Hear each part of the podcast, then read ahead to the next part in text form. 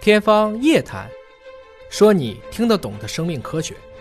汇聚全国力量，共同抗击疫情。各位好，我是向飞，为您请到的是华大基因的 CEO 尹烨老师。尹烨老师好，向飞同学好。我们今天来关注一下关于新型冠状病毒的国际命名的问题。嗯，同样一种病毒啊，但是不同的机构给出的名称还不太一样。对，二月十二号，国际病毒分类委员会专门对这个新型的冠状病毒给出了一个命名，就叫做什么呢？SARS 二。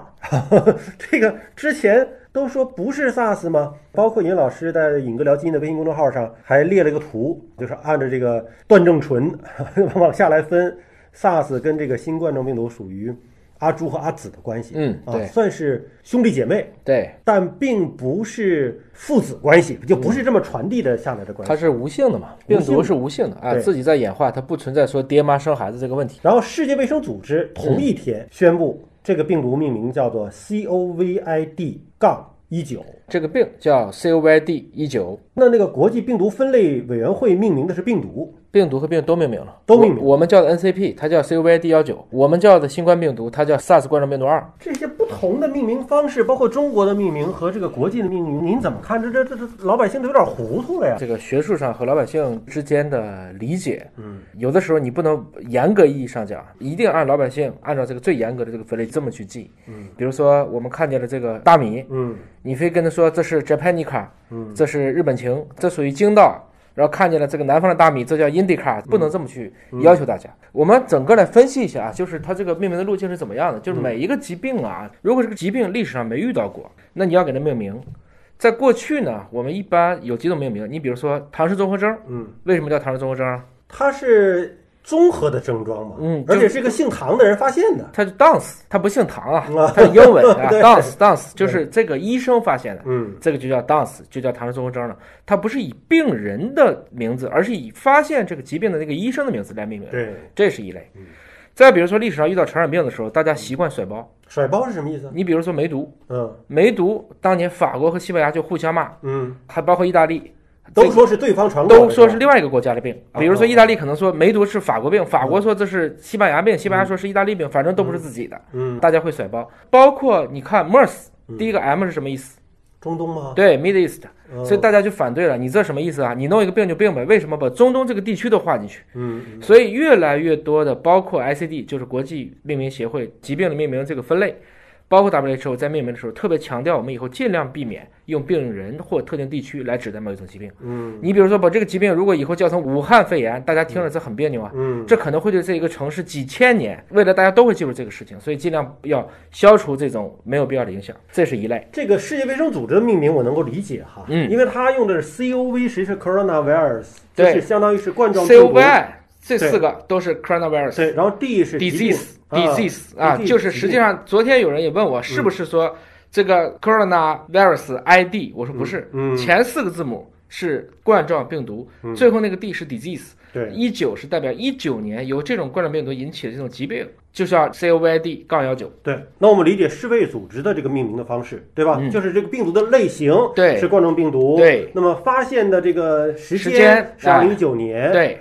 那国际病毒分类委员会的这个命名呢，它可就是直接就变成了 SARS 二了。那他说的是病毒名，嗯刚才那个说的是疾病名，嗯，这两件事情我们反复讲这个例子啊。HIV 叫人类免疫缺陷病毒，对，说的是病毒，有一型，有二型。嗯，同样的，我们也把 HIV 引起的疾病叫做获得性综合免疫缺陷症，对，叫 AIDS，这是我们一般说的艾滋病。艾滋艾滋是从 AIDS 来的，是病的名字，是嗯呃那个病的是名字病毒的名字。病因和病的关系。嗯，所以你刚才说的，我们叫 SARS-CoV 二是病毒的名字，嗯，而我们说的 COVID 是疾病的名字。这个 COVID 对应到前不久我们自己的那个分类就嗯叫 NCP，、对，它是叫新冠状病毒肺炎。之所以世卫不这么叫，是说这个病不仅仅引起肺炎，嗯还有一些腹泻症状呢。你怎么可以都用肺炎这个词嗯来去代表这一个疾病的一大类呢？但它又不太像最开始 SARS 那个 syndrome，它又不是一个综合征，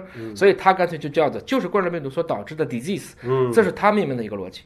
对我个人来讲，能不能命名成 SARS，我觉得从严格的学术习惯上讲不太适合。嗯，因为 SARS 这几个字拆开是重症急性呼吸道综合征，和这次这个病毒引起的不太一样。嗯这个没有那么急，嗯而且大部分是轻症，我们听见的都是重症，其实还有百分之八十五以上，除去武汉地区以外的百分之九十以上都是轻症，嗯所以它并不符合 SARS 的前两个重症急性，嗯这个不太一样，但是。你从大家比较好记，万一以后又出个三型、四型呢？嗯你每一个都起一个不同的名字，那大家最后都记乱了。你嗯比如说这个叫 SARS，下一个叫 TARS，又一个叫 WAS，大家最后可能就彻底乱套了。既然它两个分类很近，那我干脆就把它归纳到 SARS 的相近的这一类病毒，SARS 一、SARS 二，它是以这样的方式，便于大家能记住和理解。当它变成 SARS 一、SARS 二，老百姓会有一个另外的一个疑惑，对，说那是不是就是 SARS 演变来的？嗯，不是，我们已经反复强调了，就是我们老百姓真要较真儿的时候，要较真儿都较真儿，嗯，从根儿上去研究 SARS 是怎么命名的，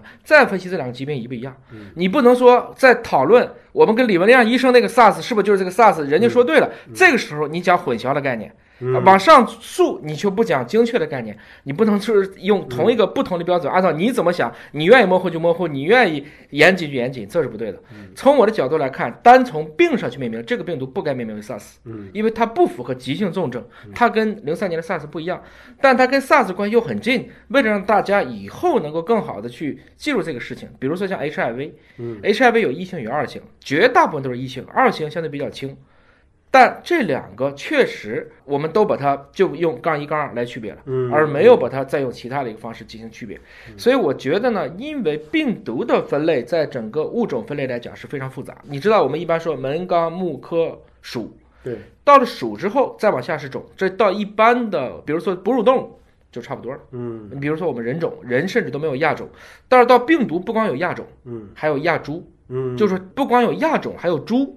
这个猪里面，猪和猪还不一样啊。这个猪就是一个土字旁加一个姓朱的朱啊，就是代表这个病毒之间不同的差异，因为病毒之间的差异可以非常大。我们可以以大家比较熟悉的 HPV 病毒来举例哈。嗯， HPV 病毒说是上百个型别，对它也是用 HPV，但是后面就一二三四五六七这这这么命名下去了，亚型，那说的都是不同的这些病毒株，对，就嗯不同株了。不同株。那这种对不同的分型跟这个 SARS 和 SARS 二是不是可以算是同一类的分别方式呢？还不是。还不是，还不是，因为整个来讲，HPV 病毒自己呢，它又属于，比如说它能引起疱疹的病毒，嗯，它叫人乳头状瘤病毒对。那这类还有很多，其实有好多类命名的方法。你比如说，我们都按疱疹病毒为剂，嗯我们原来说的 EBV 啊，包括艾滋啊，都可以往那类去分。所以这类的命名是很乱的。嗯就整个病毒的这套分类轨迹，不能用林奈所沿下来的门纲目科属种到下面严格区分。嗯包括前不久《科技日报》上特别讲的这个 SARS 嗯和这个新冠病毒，它两个之间是属于不同的处，我们也是有争议的，嗯在分类上没有处这个概念。簇就是那一簇花儿一簇，你看它每次画这个演化树，啊不都是一只一只就这样一只只分下来的吗？对聚在一起的这一类，啊，英文上这都叫一簇哦 cluster，cluster 就是叫这一处。嗯嗯，但是这个处更多的是描述这个图上，你把它画到一起了，你说的是这个图例上，这样这叫一处。这不是一个我们说在分类学上的概念，我们只有门纲目科属种亚种株这个概念，所以在这一部分来讲呢，你说真较真儿起来还是挺难的，而且包括这一次中国有很多学者都已经开始抗议了，不能叫 SARS 二，嗯，我觉得这个没准儿过两天还会有一些其他的改变，因为我们这是二月十二号的信息，对也许过两天又发生新的变化。我只是给大家说清楚，大家要区别清楚。第一个是病因嗯和病，这是两个事情。嗯，流感病毒引起的症状叫流行性感冒，但是不能说流感病毒就等于感冒，你不能说一种病毒等于一种病，这是不对的。我还是以 HPV 来举例，大家可能会更容易理解。HPV 里边的高危型别是导致宫颈癌的，嗯，低危型别只是导致尖锐湿疣的，是不会癌变的。所以，同样的一类病毒，它后面那个杠的数字不一样，可能的治病的机理和治的病都完全不同。对，啊，所以就是大家一个是怎么看待这个 SARS 和 SARS 二的这个命名，嗯，再一个就是说不同类型的病毒对人的影响可能是完全不同的，对哪怕它的名字相似。对。好，感谢叶老师，那么下期节目时间我们再会。